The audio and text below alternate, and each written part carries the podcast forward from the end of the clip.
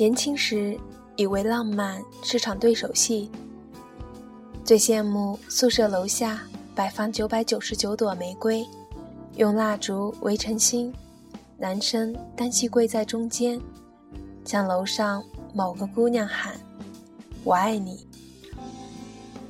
最恨情人节时和男朋友走在步行街，有人兜售玫瑰，直到那人脸对着脸问。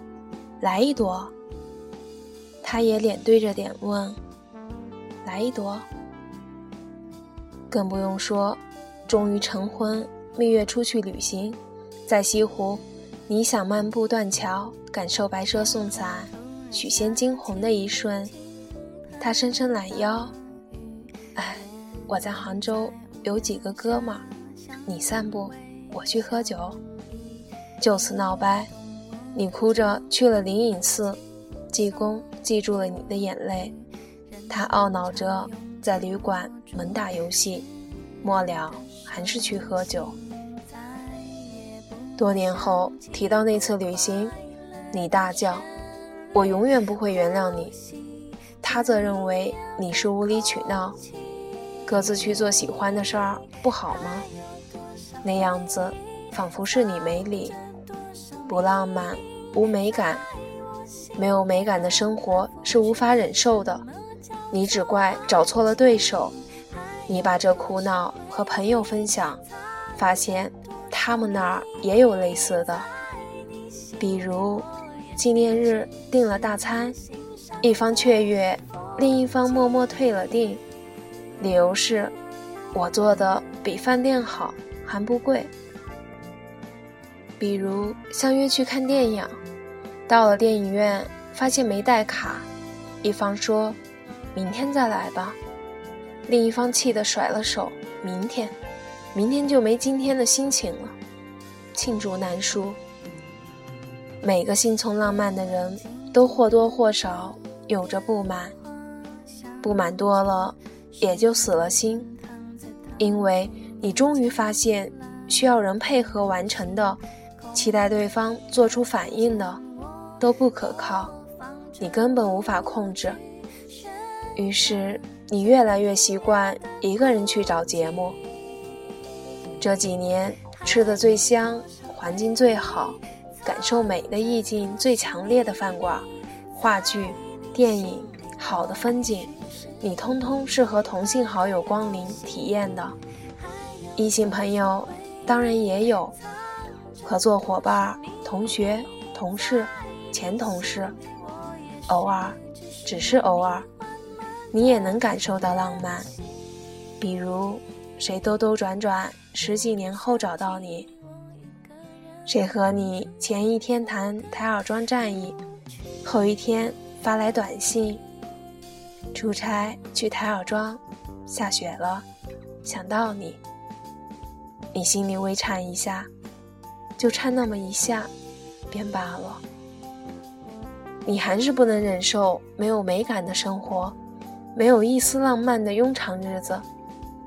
你又讨厌干什么都需要人陪，你心里很清楚，那只说明你的虚弱，你的内心不够充盈，你不是一个自给自足的体系。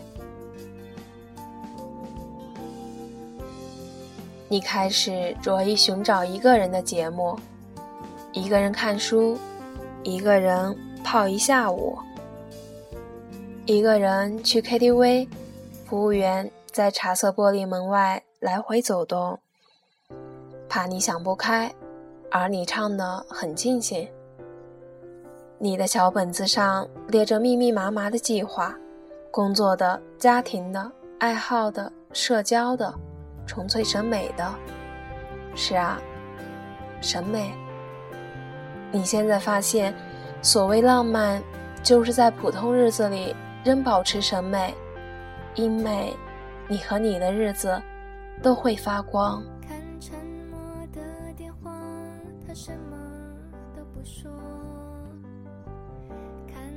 那天，你陪一个外地来的朋友逛琉璃厂，他说。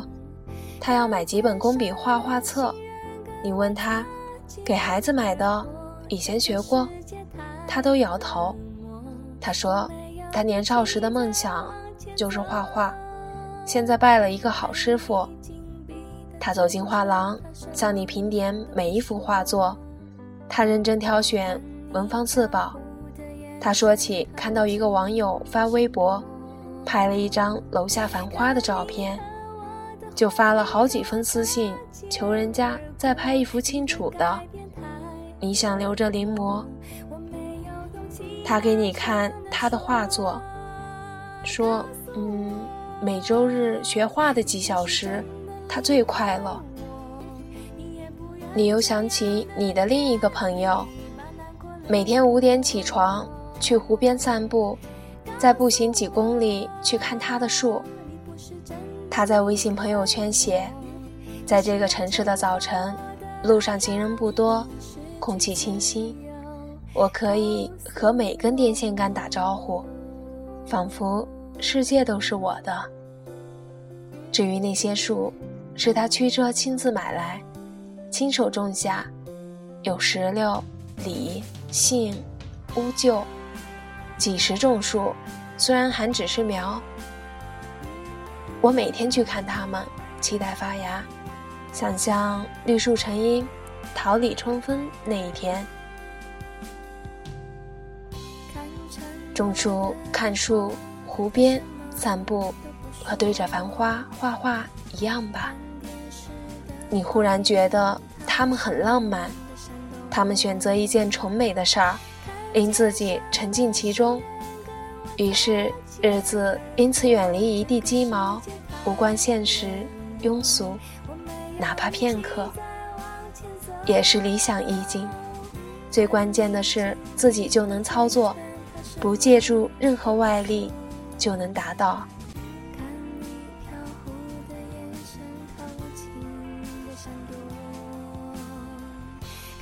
你回家写了一段话。